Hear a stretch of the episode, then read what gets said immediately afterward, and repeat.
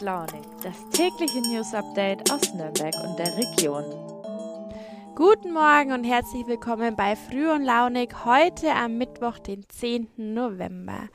Ja, das war die Nachricht gestern. Bayern braucht ein neues Staatsoberhaupt. Allerdings nur auf dem Nockerberg.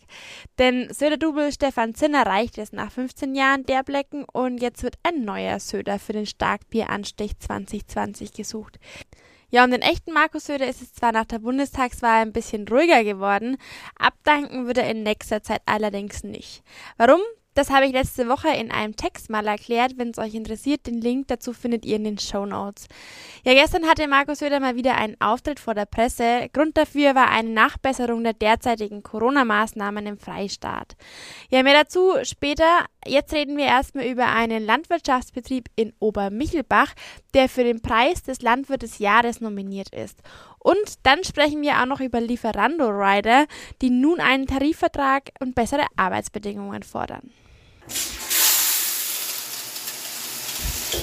Ja, gestern haben wir uns ja über die Süßkartoffeln aus Franken unterhalten. Heute geht's um Milchprodukte und zwar aus Obermichelbach im Landkreis Fürth.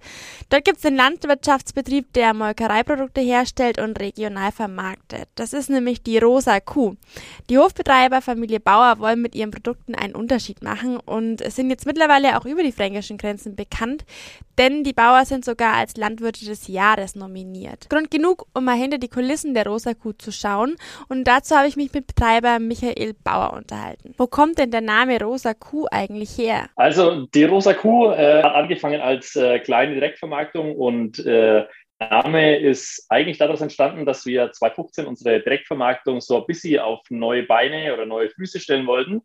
Und ähm, dann haben wir einen treffenden Namen gesucht und den Hubermeier Müller Bauernladen, den gibt es ja eigentlich schon äh, zigmal in unserer Umgebung. Und dann haben wir gesagt, ähm, ein Jahr vorher ist unsere Tochter geboren und äh, die hatte immer so einen Stoffhasen, das war halt die Rosa.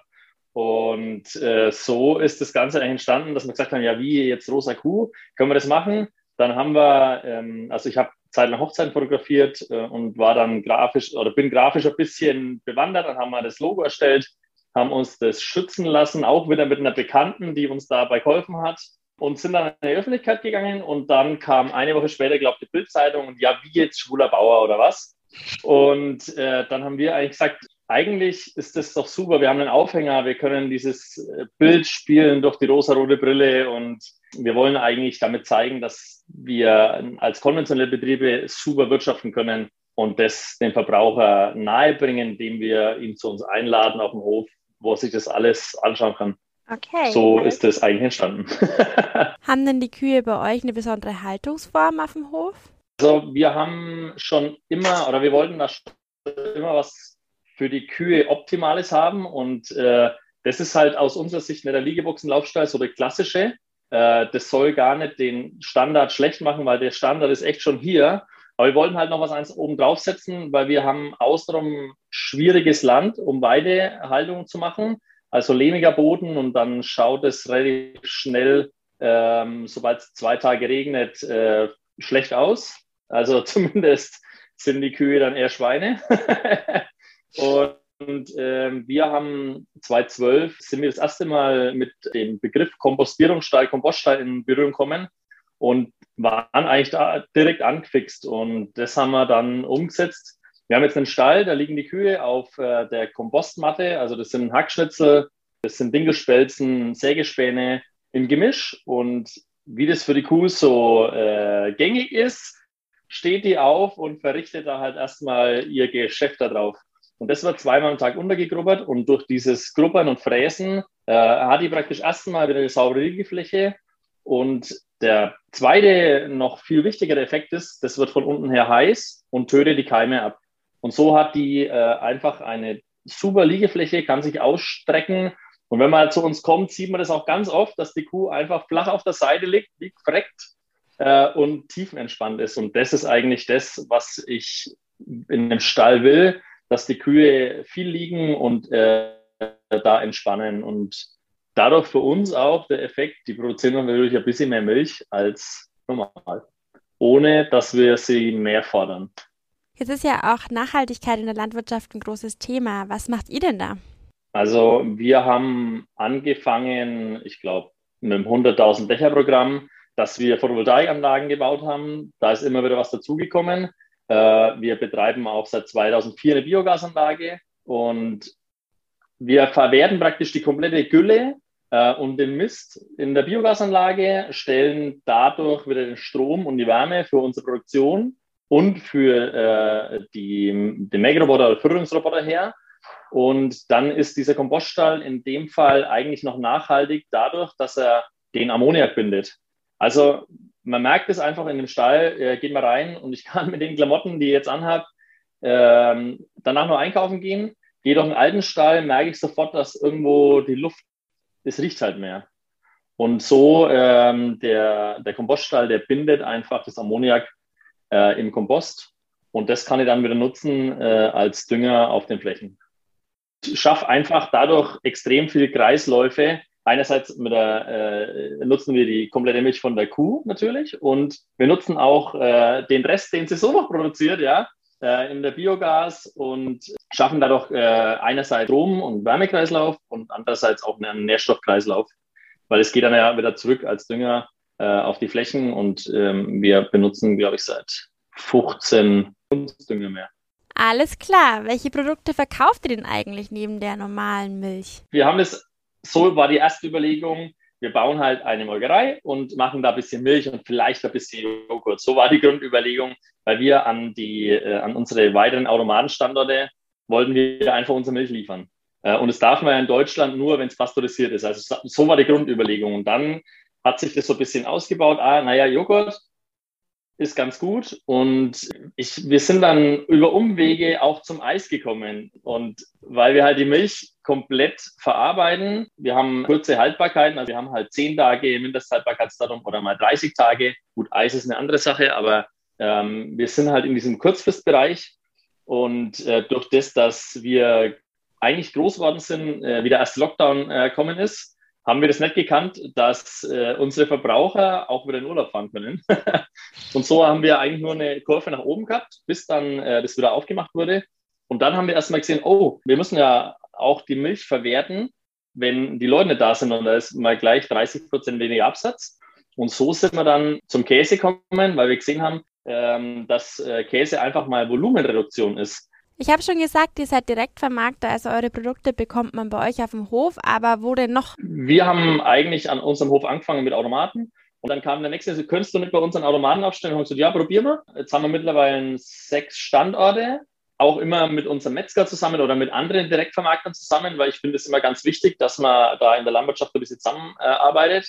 Und ähm, durch das, dass wir unsere komplette Milch absetzen wollten, sind wir relativ schnell den Schritt gegangen und haben gesagt, ähm, wir wollen in äh, die Supermärkte, weil für mich ist das noch in den nächsten 15, 20 Jahren, glaube ich, der Hauptabsatzweg für landwirtschaftliche Produkte auch. Also gibt es uns jetzt bei irgendwo 30 landwirtschaftlichen Wiederverkäufern, so im 50 Kilometer Umkreis und bei so 70, 80 Rewe und Edekas. Alles klar, vielen Dank.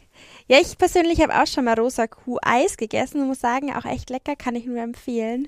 Ich habe es ja vorhin auch erwähnt, die Bauer standen im Finale um den Award des Landwirt des Jahres. Leider sind sie nicht als Sieger nach Hause gegangen, aber sie gönnen den anderen den Erfolg. Wir bleiben erstmal beim Essen, äh, nun aber bei denjenigen, die uns oft genug das Essen bringen, nämlich den Lieferando-Riders. Ja, man hat ja schon viel über die prekären Arbeitssituationen einiger Rider gehört. Einige müssen ihre eigenen Fahrräder mitbringen, ihre privaten Handys nutzen, andere klagen über Druck und niedrigen Lohn. Lieferando hat seit 2019 quasi ein Monopol auf dem Markt. Ja, und da ist natürlich besonders schwer, gegen so einen Arbeitgeber anzukommen, aber einige Rider versuchen es und haben sich in der Gewerkschaft Gewerkschaft Nahrung, Genuss und Gaststätten zusammengeschlossen und die fordern jetzt einen Tarifvertrag. Darin soll verankert werden ein Mindestlohn von 15 Euro die Stunde, die Zahlung eines 13. Monatsgehalts, Zuschläge für Schichten am Abend, an Sonntagen und Feiertagen, sechs Wochen Urlaub und die volle Bezahlung der letzten Fahrt nach Hause. Momentan tagt die Tarifkommission äh, der Gewerkschaft hier in Nürnberg. Mit dabei ist auch Riderin Sarah Schmidt und ich habe mit ihr gesprochen. Ja, Sie sind ja Reiterin bei Lieferando. Wie ist denn Ihr Berufsalltag? Und momentan haben wir sehr viel, äh, also Betriebsratssachen zu tun.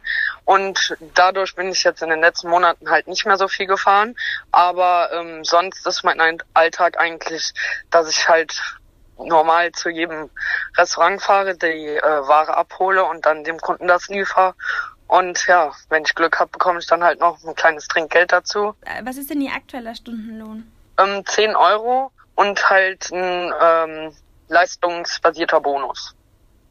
Ah, okay. Das heißt, je mehr man ausfahren kann, desto mehr verdient man auch.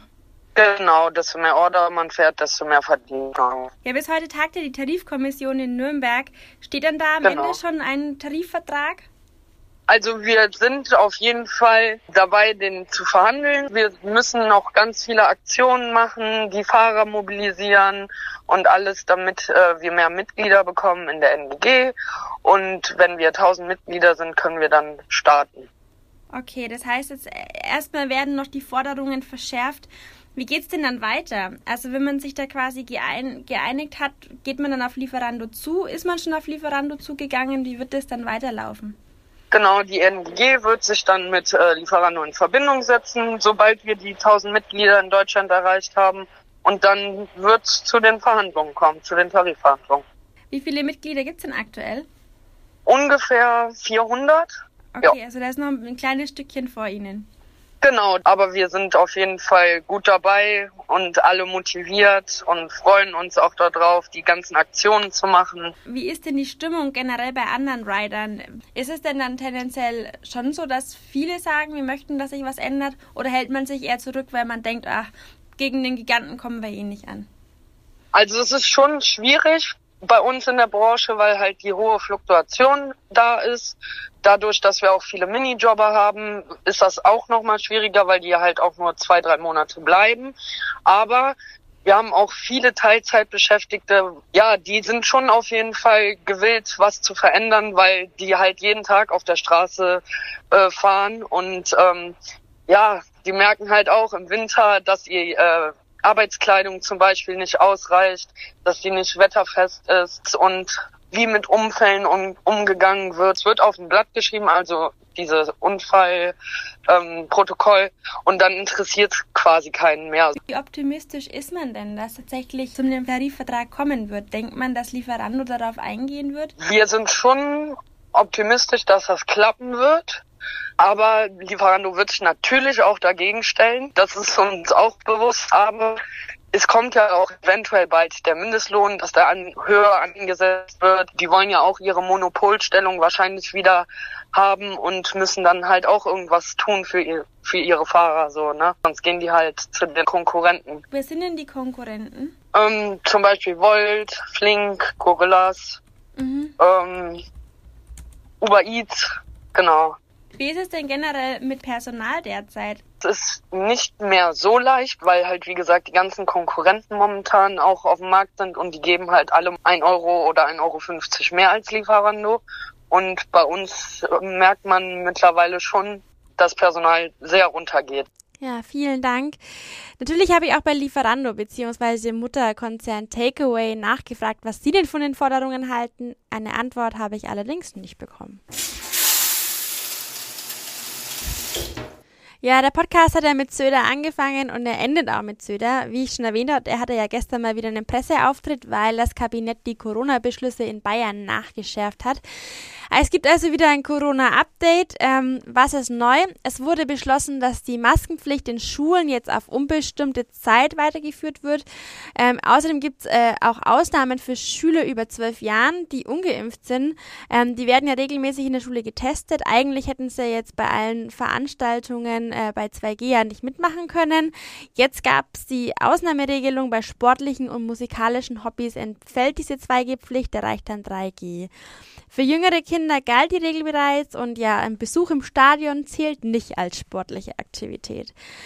Außerdem will man im Freistaat auch mehr auf Auffrischungsimpfungen setzen. Deshalb äh, werden jetzt die Impfzentren reaktiviert und Menschen über 60 bekommen eine Impfaufforderung per Post.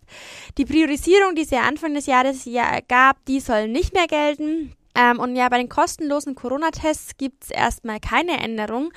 Allerdings meinte Söder, dass da der Bund bald reagieren könnte. Ja, außerdem interessant, noch gilt in der Gastro und bei körpernahen Dienstleistungen 3G+. Das heißt, wer nicht äh, geimpft oder genesen ist, der braucht einen PCR-Test.